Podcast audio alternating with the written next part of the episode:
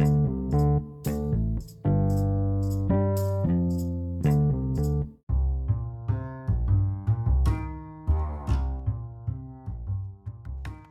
día de hoy hemos visto una final increíble, con todos los condimentos para ser catalogada como una de las mejores, si no tal vez como la mejor en la historia de la Copa del Mundo.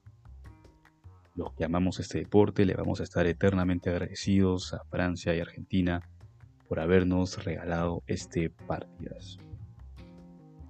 Bienvenidos a Catártico, un espacio creado para palpitar y respirar el Mundial de manera diferente y como esta Copa del Mundo, este espacio llega a su fin.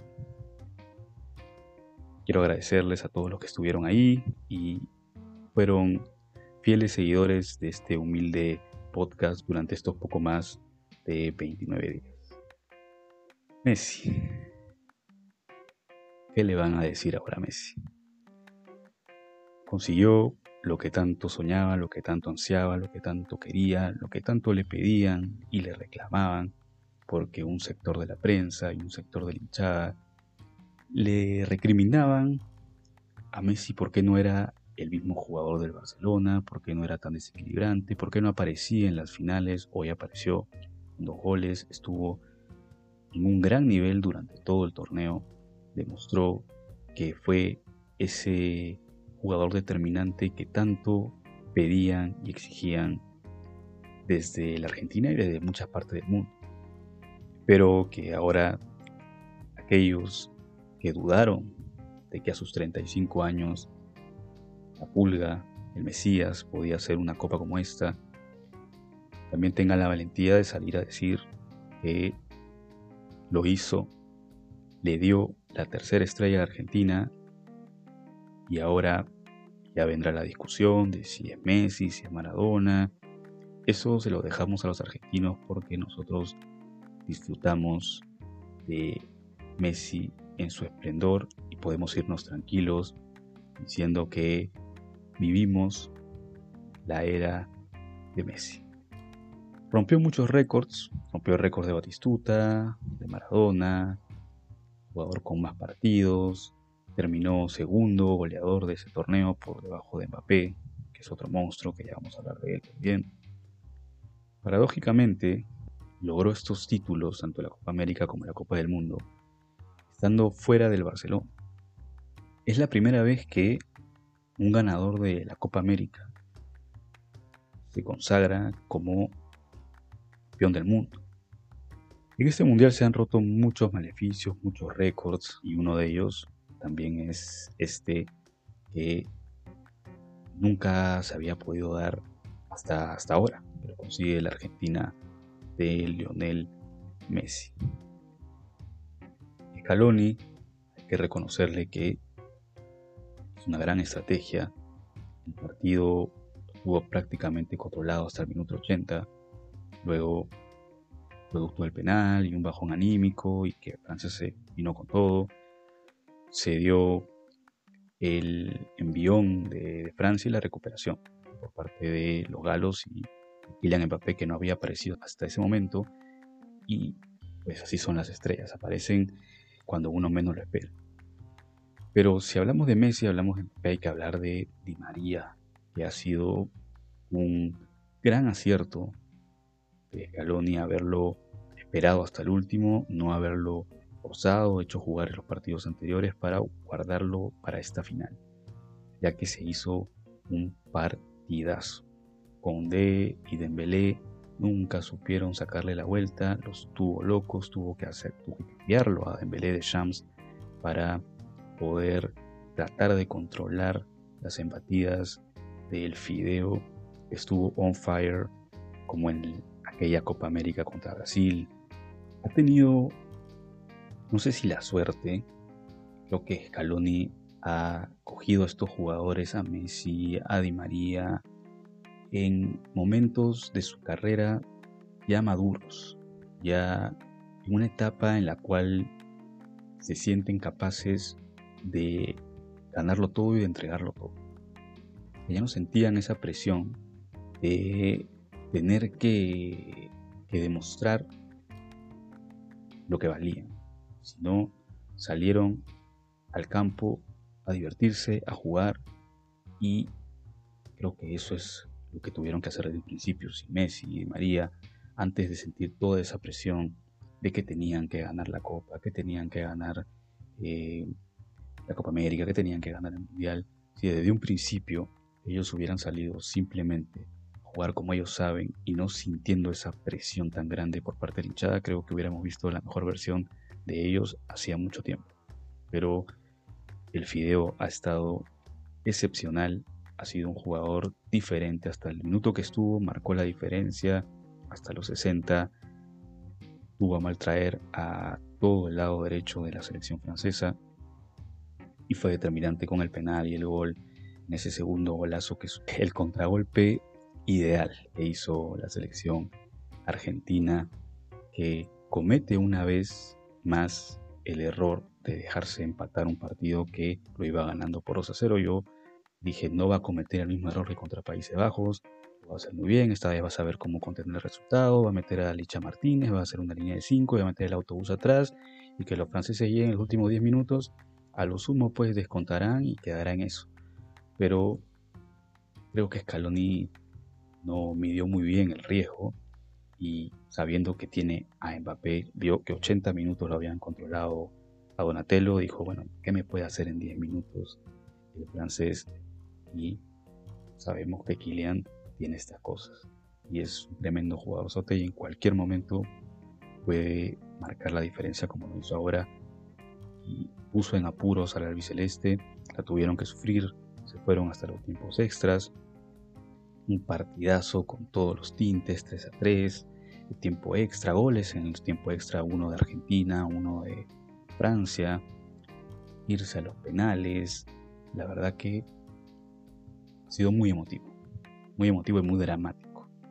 Pero ahora vamos a intentar de darle a cada jugador de la escaloneta, vamos a tratar de reconocerle a estos jugadores lo que han aportado para ganar esta Copa del Mundo. Empezamos desde el arco con el Dibu Martínez, que ha tenido un gran torneo.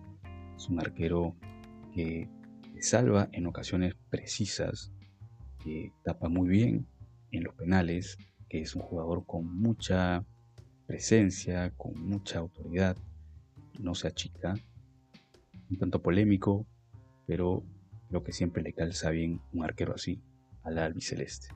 En la defensa, Otamendi se ha jugado tremendo torneo, no daban algunos ni un centavo por él, vino del de Benfica, y algunos decían que estaba de bajada, que no era el mismo central de antes, pues se equivocaron rotundamente, ha hecho un campañón, hoy cometió un error puntual, con la falta que comete para el penal de Francia, pero en global ha sido un gran, gran torneo el de el defensa de el Benfica.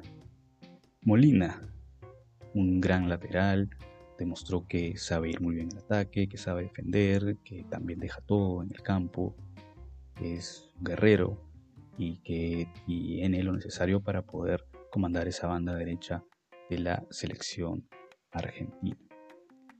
Por el otro lado tenemos a Tagliafico, que se ganó el puesto. El partido anterior, Cuña no pudo estar por acumulación de tarjetas amarillas, demostrándole a Scaloni que eh, tenía lo necesario para ser partícipe en esta final y estuvo al nivel, dio a lo que precisaba el técnico de la selección al biceleste. El Cuti Romero en esa línea de cuatro cierra al principio en el partido con Arabia Saudita no venía muy bien el Cuti, venía recuperándose de, algunas molestias y no hicieron un buen partido en general el equipo. Hicieron cambios en la defensa, Scaloni estuvo probando. Al final demostró que es un central de calidad para la saga albiceleste y que tiene los galones necesarios para estar ahí. Callister, un volante que le dio equilibrio a la selección de llegada, que sabía cortar, que sabía llegar a la área contraria. Enzo Fernández, otro jugador que se ganó su titularato en el transcurso de la Copa del Mundo, el mejor jugador joven del torneo del campeonato y, ¿qué más podemos decir?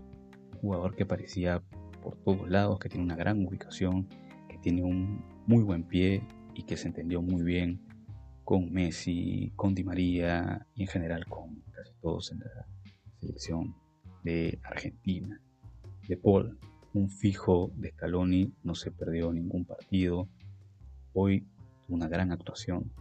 Producto del desgaste que hizo durante el partido, terminó muy cansado y ya sin piernas tuvieron que cambiarlo. Venía con algunas dudas, pero terminó demostrando que es un jugador de talla mundial. Y adelante, Julián Álvarez, un tremendo delantero joven que tiene todo para comerse al mundo. Seguramente así lo hará. Es muy inteligente, sabe marcarte las diagonales, pelea todas, incomoda la defensa. Gran delantero. Muy bueno y tiene un gran futuro ahí.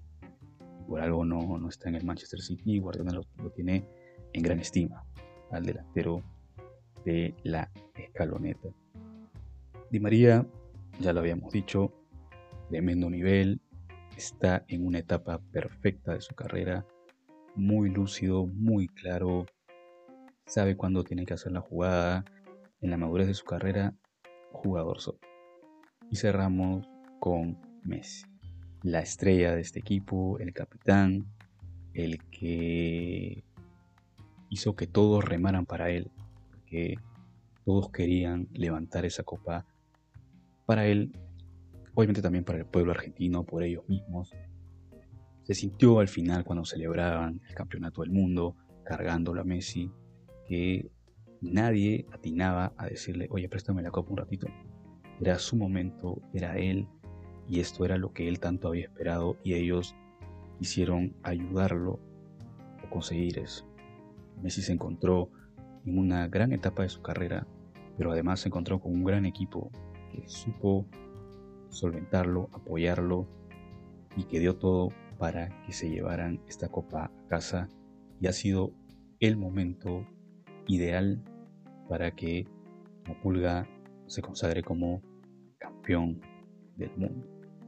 Scaloni, técnico muy inteligente, que supo encontrarle la vuelta a situaciones, que se dio cuenta que tenía que hacer cambios, que no se cerró en una idea, que se dejó apoyar por su cuerpo técnico, por jugadores que seguramente le habrán dado consejos en el transcurso del torneo, de algunos cambios, de situaciones que no estaban funcionando bien, que tenía que mejorar la Celeste. Y eso suma y también es importante ya que el hecho de saber escuchar y ser inteligente, tener la fortaleza para saber hacer los cambios en el momento que tienes que hacerlos es de valientes y hay que saber reconocérselo a Scaloni que no será un técnico con mucha experiencia, con muchos torneos, pero ha sabido manejar a este grupo y ha sabido cómo sacarle el jugo y provecho a cada uno de sus jugadores y llevarlos a su mejor nivel, llevarlos a su mejor versión. Francia hay que felicitarla también porque llega hasta aquí nuevamente de Champs, trae a los galos a una final con su estilo, con sus formas. No gustarán, no serán el equipo que juega bonito, que te triangula muy bien la pelota, que tiene una posesión superior al rival. No, es un equipo que se repliega, contragolpea, contraataca y cuando tiene que dar el golpe, el zarpazo, lo da. Ese es el estilo de Francia, eso es lo que le ha funcionado. Hoy día así lo hizo para llevarlo a los penales a Argentina. Cuando menos lo espera, apareció Kylian Mbappé, Donatello, que ha igualado a Ronaldo, máximo goleador en una Copa del Mundo con 8 goles. No es poco lo del joven Kylian, que va a ser, sin dudas, creo yo, el próximo goleador de las Copas del Mundo.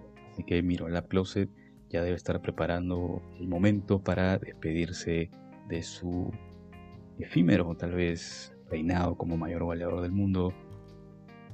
Francia ha sido un gran equipo, ha demostrado que no es casualidad dos finales consecutivas. Griezmann, Giroud, Lloris, Deschamps se ha ganado la posibilidad de poder jugar la Euro del 2024.